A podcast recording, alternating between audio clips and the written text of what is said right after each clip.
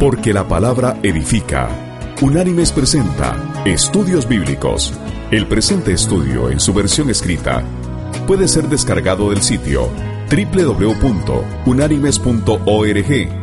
A continuación, el estudio de hoy.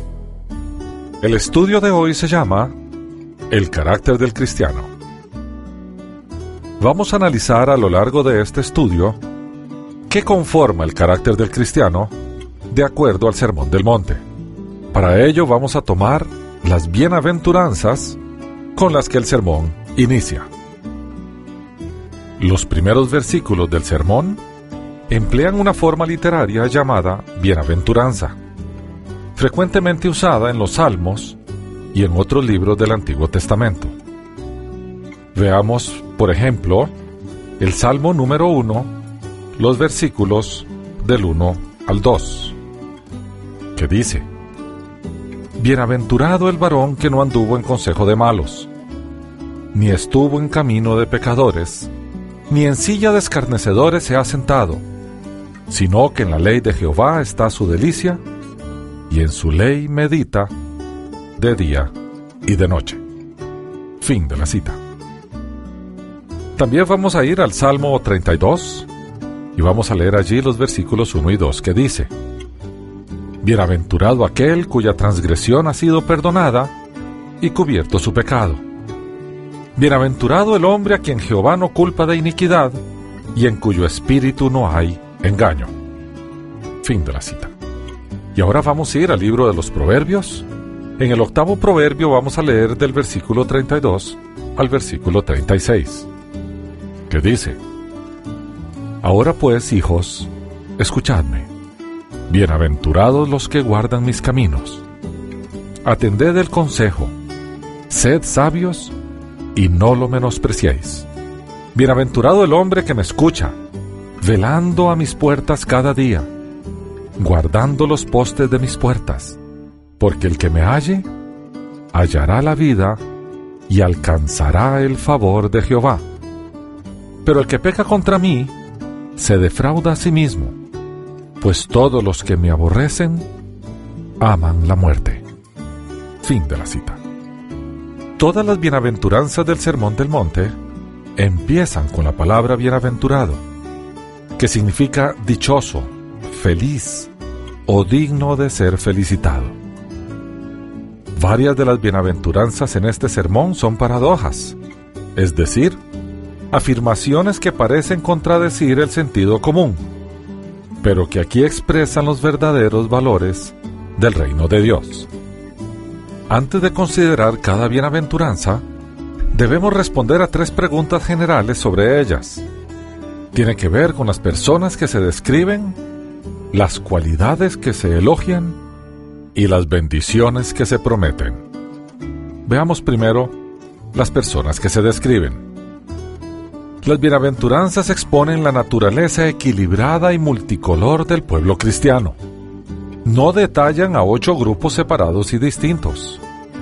Antes bien, describen la concepción de Jesús, lo que en esencia debe ser cada cristiano. Todas las cualidades deben caracterizar a todos y cada uno de sus seguidores. El alcanzarlas debe ser nuestro anhelo no podemos huir de la responsabilidad de desearlas todas. Segundo, las cualidades que se elogian. Pese a que el Sermón del Monte es un instructivo de vida, las cualidades que se elogian allí son de orden espiritual. No podemos ignorar que tal y como dijo Jesús, el exterior no es otra cosa que reflejo de lo interior, que la boca habla de lo que hay en el corazón, que nuestra vida aparente es un espejo de nuestra vida espiritual. Y tercero, las bendiciones que se prometen. De las cualidades que se elogian, se desprenden las bendiciones que se prometen. Eso no está lejos de nuestra experiencia cristiana. Todo discípulo de Jesús puede atestiguar, más allá de toda duda, que existe una conexión íntima entre la santidad y la felicidad, entre la entrega al Señor y su paz. Las ocho cualidades describen, idealmente, a cada cristiano, así como las ocho bendiciones se otorgan a cada cristiano. Las ocho cualidades juntas constituyen las responsabilidades y las ocho bendiciones los privilegios de ser ciudadano del reino de Dios. Veamos entonces ahora la contracultura de las bienaventuranzas. Las bienaventuranzas llevan a un pobre de espíritu a ser un reconciliador y como resultado de eso, un inadaptado. Todas ellas proponen valores que son contrarios a los valores del mundo. Como resultado de ello, Dios exalta a los humildes y humilla a los orgullosos. Llama a los primeros últimos y a los últimos primeros. Atribuye grandeza al que sirve e insensatez al que desea ser servido. Declara a los mansos herederos y a los agresivos perdidos. Proclama perdonar los golpes y amar al agresor. En el Sermón del Monte, y a través de las bienaventuranzas, Jesús nos advierte que la cultura del mundo siempre va a estar en contienda con la contracultura del Cristo. Nos llama a diferenciarnos del mundo al que queremos influenciar. Nos llama a cambiar primero para poder cambiar a los demás. Y veamos entonces las bases de las bienaventuranzas que están en el Antiguo Testamento. El Salmo 37 es el que Jesús parece estar citando en las bienaventuranzas. En este salmo se proclama la esperanza del creyente, comparándola con la aparente prosperidad del incrédulo. Cuando la gente justa sufre una desgracia y ve al mismo tiempo que muchas personas malas prosperan y viven felices, se pregunta dolorosamente si es verdad que Dios gobierna el mundo con justicia. Este poema, lo mismo que el libro de Job y que los Salmos 49 y 73, trata de responder a este inquietante problema. No te impacientes a causa de los malignos. Los mansos heredarán la tierra. Los benditos de él heredarán la tierra. Espera en Jehová y guarda su camino, y él te exaltará para heredar la tierra. En este salmo se repite varias veces la idea de que lo prometido por Dios, concretamente para los israelitas, la tierra de Canaán, se ha de recibir con humildad, espíritu de dependencia y confianza. Para la cultura palestina de aquel entonces, la tierra era su forma de vida. De ella se derivaban todas las bendiciones de Dios. Los animales pastaban en la tierra, el trigo, la vid y el olivo dependían de la buena tierra. Recibir la tierra es recibir las bendiciones que vienen con ella. Para nosotros en la actualidad, la tierra prometida tipifica la nueva vida, donde fluye leche y miel. El Señor nos lleva a esa nueva vida mientras estamos en la tierra y esta es solo el anticipo de la nueva vida que disfrutaremos en su presencia. Bien, veamos entonces cómo se clasifican las bienaventuranzas. Así como los diez mandamientos se pueden separar en dos grupos, la forma más simple de clasificar las bienaventuranzas también es dividirlas en dos grupos. Las primeras cuatro como las que describen la relación del cristiano con Dios. Y las segundas cuatro como las que describen las relaciones y deberes con sus congéneres. Veamos entonces las bienaventuranzas ahora. Ellas están en el Evangelio de Mateo capítulo 5, del versículo 3 al versículo 12. Veamos la que tiene que ver con la pobreza de espíritu. Ella está en el versículo 3, que dice, Bienaventurados los pobres en espíritu, porque de ellos es el reino de los cielos. Fin de la cita. Los pobres en espíritu, o dicho de otra manera, los que comprenden la necesidad de recibir vida espiritual nueva, sienten un vacío en su interior y anhelan llenar ese vacío con el Señor. De ellos es el reino de los cielos. La palabra castellana reino, como la palabra griega, puede referirse tanto al territorio gobernado por un rey como a la acción misma de gobernar. En el Nuevo Testamento se usa principalmente con este segundo significado. Así que la frase quiere decir que ellos son los que se beneficiarán del reinado de Dios. De esta bienaventuranza derivamos lo siguiente. El ciudadano del reino es consciente de su necesidad del Espíritu. Es de espíritu humilde y quebrantado y reconoce su pobreza espiritual. El ciudadano del mundo, por otra parte, no va a reconocer su pobreza de espíritu porque nunca va a reconocer la necesidad de vida. Cree que está vivo y está muerto. No es consciente de su necesidad del espíritu. Veamos entonces la bienaventuranza de los que lloran. Y seguimos en el versículo 4. Y dice, Bienaventurados los que lloran, porque recibirán consolación. Fin de la cita. Los que lloran o los que sufren. Las expresiones están en forma pasiva. Recibirán consolación, serán saciados. Y así sugieren que será Dios quien realizará estas acciones. Esta es continuación de la anterior, porque el que es pobre de espíritu reconoce su vacío la aflicción produce arrepentimiento. Una cosa es ser espiritualmente pobre y reconocerlo, y otra es lamentarse y llorar por ello. Mientras que el ciudadano del mundo no llorará porque no considera que debe arrepentirse. Según su criterio, su vida es buena y mientras no viole las leyes locales, se puede considerar bueno. Veamos la bienaventuranza de los mansos. Esa está en el versículo 5, que dice, Bienaventurados los mansos, porque recibirán la tierra por heredad. Fin de la cita. El adjetivo griego praus significa suave, humilde, considerado o cortés, que es la palabra usada aquí para mansos. Describe al que no se exalta, a aquel que a través del Espíritu de Dios que lo gobierna, trata a sus semejantes con calidez y consideración. Para el ciudadano del reino, esto tiene que ver con que él debe ser suave, humilde, considerado y cortés. Esto no es otra cosa más que el de dominio propio, aquel que domina sus emociones, su yo, sus debilidades, sus complejos, su pasado.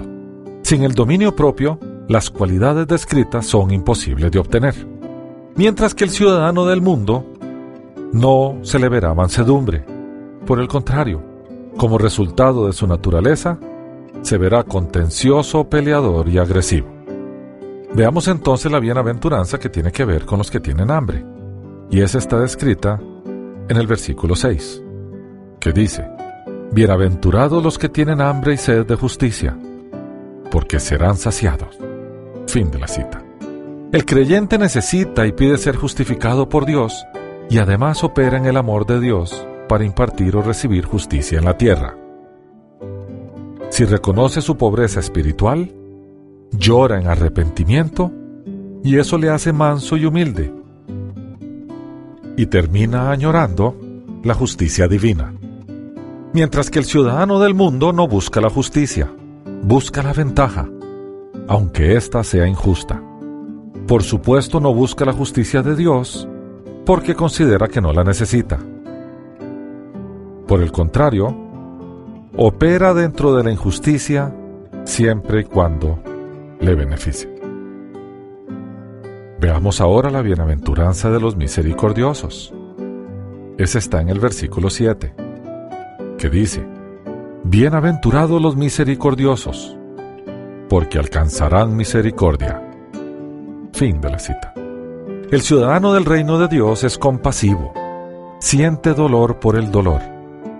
El manso también es misericordioso, porque ser manso es reconocer ante los demás que se es pecador. Y ser misericordioso es tener compasión de otros, porque ellos también son pecadores. Mientras que el ciudadano del mundo no siente misericordia ni compasión. Por el contrario, es probable que diga, se lo merece, o que diga, todo el mundo tiene la misma oportunidad. Veamos entonces la bienaventuranza de los limpios de corazón. Dice el versículo 8, Bienaventurados los de limpio corazón, porque verán a Dios. Fin de la cita. Se refiere entonces esta bienaventuranza a los que son sinceros, sin malicia ni doblez en su actitud para con Dios y con el prójimo. El corazón del ciudadano del reino no está contaminado con la inmundicia. El de corazón limpio mantiene sus relaciones, tanto con Dios como con los hombres, libres de falsedades. Su vida pública y privada es transparente, tanto ante Dios como ante los hombres. Mientras que el corazón del ciudadano del mundo difícilmente está limpio. Por el contrario, sube de su corazón amargura, rencor, sed de venganza, ambición desmedida, promiscuidad. Bien, sigamos adelante con las bienaventuranzas. Veamos ahora la de los pacificadores, que está en el versículo 9. Y dice así, Bienaventurados los pacificadores, porque serán llamados hijos de Dios. Fin de la cita. El ciudadano del reino ha sido llamado a llevar paz, a apoyarla, a trabajar por ella, a ser reconciliador. El creyente es llamado a tener paz y a llevarla donde no la hay. Mientras que el ciudadano del mundo no tiene nada de pacificador. Es provocador, insidioso, se goza con la ausencia de paz, provoca la división. Veamos entonces la bienaventuranza de los perseguidos. Ella está en el versículo 10. Y dice, Bienaventurados los que padecen persecución por causa de la justicia, porque de ellos es el reino de los cielos. Fin de la cita. El ciudadano del reino es perseguido, discriminado o apartado como resultado de la justicia, como resultado de su fe.